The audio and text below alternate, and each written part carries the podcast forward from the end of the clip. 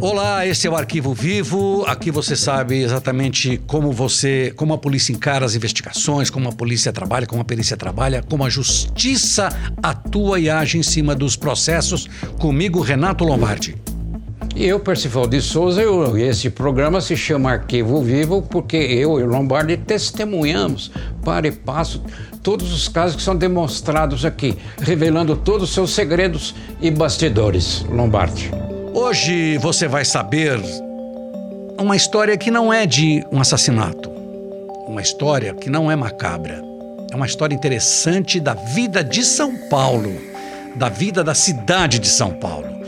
Hoje você vai ouvir detalhes, fatos, histórias interessantes de um homem que tocava, entre aspas, o trânsito no centro de São Paulo, o policial militar Luiz Gonzaga Leite, que era conhecido por todos como Guarda Luizinho.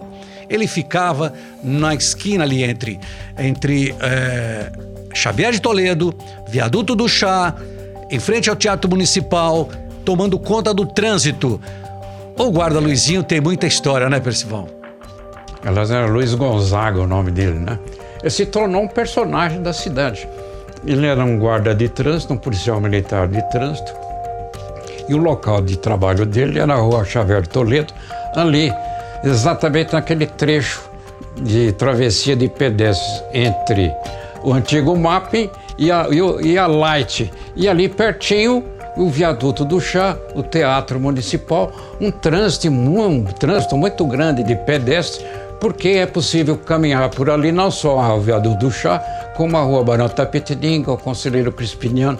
Então ele se virou, ele virou um artista do trânsito.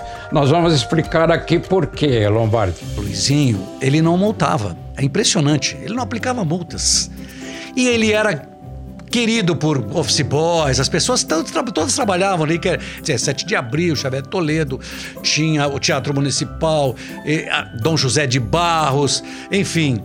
E ele orientava assim: se um, na hora que fechava o sinal, se o carro parava em cima da faixa de pedestres, que, que ele fazia? Ele abria as portas dos carros e as pessoas atravessavam por dentro do carro para poder passar do, pro outro lado. Pois é, Lombardi, a, a, a técnica pedagógica dele era não multar, mas sim educar. Então ele fazia isso. Na década de 70, que era uma outra época de São Paulo, um, outro tipo de trânsito, um outro tipo de até de, de movimentação. Pois é, Lombardi. E agora eu vou contar uma história sobre o Luizinho que ninguém sabe. Um dia, um desses pedestres que não obedece o sinal vermelho, ele começou a fazer a travessia no momento que não poderia na faixa de pedestre. O Luizinho o parou. Parou, pegou ele pelo braço, abriu a porta de um carro e disse para ele assim: O velhinho está com pressa. E aí ele iria atravessar a faixa por dentro do carro. Sabe quem era o velhinho, Lombardi? Coronel Erasmo Dias, secretário de Segurança Pública de São Paulo, que com aquele seu jeito característico, característico já bradou pro Luizinho: Você tá preso, você tá preso, eu sou secretário de Segurança. Aí os assessores explicaram: Não, coronel, é o jeito dele e tal. Mas essa do velhinho com Erasmo foi demais, Lombardo. Mas eu acrescento um pouco mais ainda. Quem acompanhava o velhinho Erasmo Dias era mais, nada, nada menos que o comandante da Polícia Militar, que era conhecido como Piauí 50. General do Exército. E aí o que, que aconteceu com o guarda Luizinho? Uma semana depois ele foi transferido do centro da cidade e foi mandado para a esquina da Avenida São João com Duque de Caxias. Pois é, esse era o. Ainda não era general, seria general. Mas o coronel Francisco Batista Torres de Melo.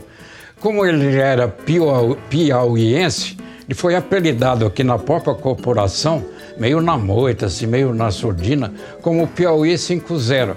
Porque na época tinha um seriado de filme, com um filme que fez muito sucesso, Havaí 50. Então fizeram a adaptação, Piauí 50. E o Piauí 50 ficou enfurecido porque na verdade o Luizinho era um dos policiais mais famosos de São Paulo, exatamente pelas suas performances performance na organização do trânsito. Mas o Piauí 50 não quis nem saber, colocou ele num outro lugar onde o trabalho é muito mais difícil.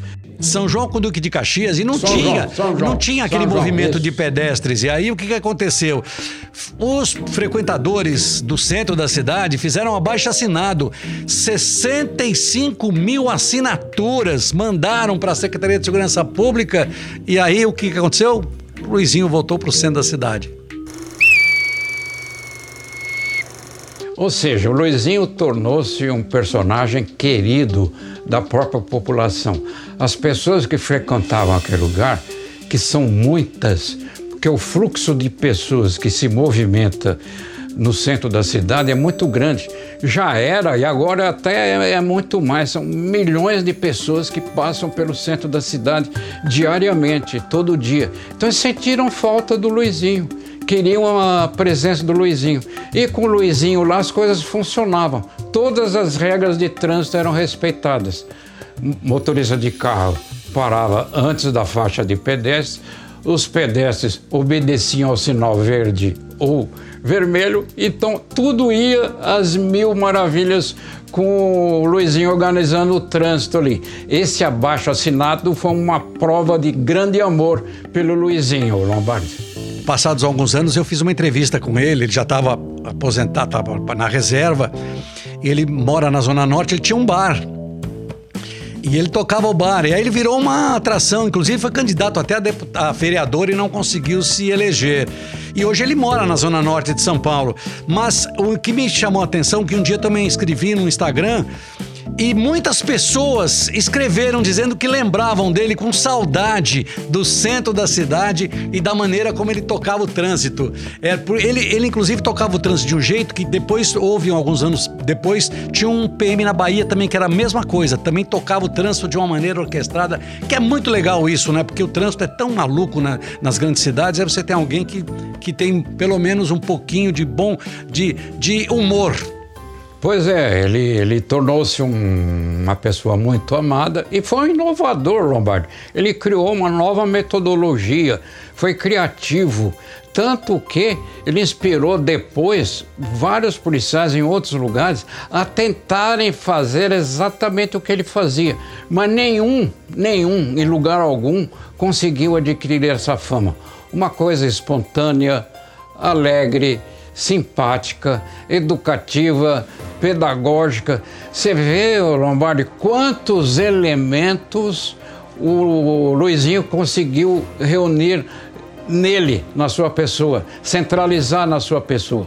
Muito querido, estimado e respeitado, Lombardi. Exatamente. Só para terminar essa conversa aqui sobre o Luiz Gonzaga Leite, o Luizinho, você vê que o, o, o, regulamento da Polícia Militar, ele é sério, né? Ele é, é uma coisa que não, não, se brinca. E no caso dele, abriram uma, várias exceções. Ele voltou e continuou trabalhando no, na, nesse local do centro da cidade, na Xavier de Toledo, em frente à Light, em frente ao MAP, que já não existem mais nem a Light nem o MAP, até ele se aposentar. São histórias aqui, é uma história mais gostosa, uma história um pouco mais leve que você ouviu hoje aqui. E para você até relembrar de alguém que te marcou na sua infância, que te marcou na sua adolescência, quando você anda pelo centro, quando você anda pelo, seu, pelo bairro e que deixa exatamente o que? Deixa muita saudade. Esse é o Arquivo Vivo, Percival. Onde nós tratamos um personagem que humanizou a organização de trânsito. Hoje nós precisamos de muitos Luizinhos, estão fazendo falta, Lombardi. É isso aí, até mais.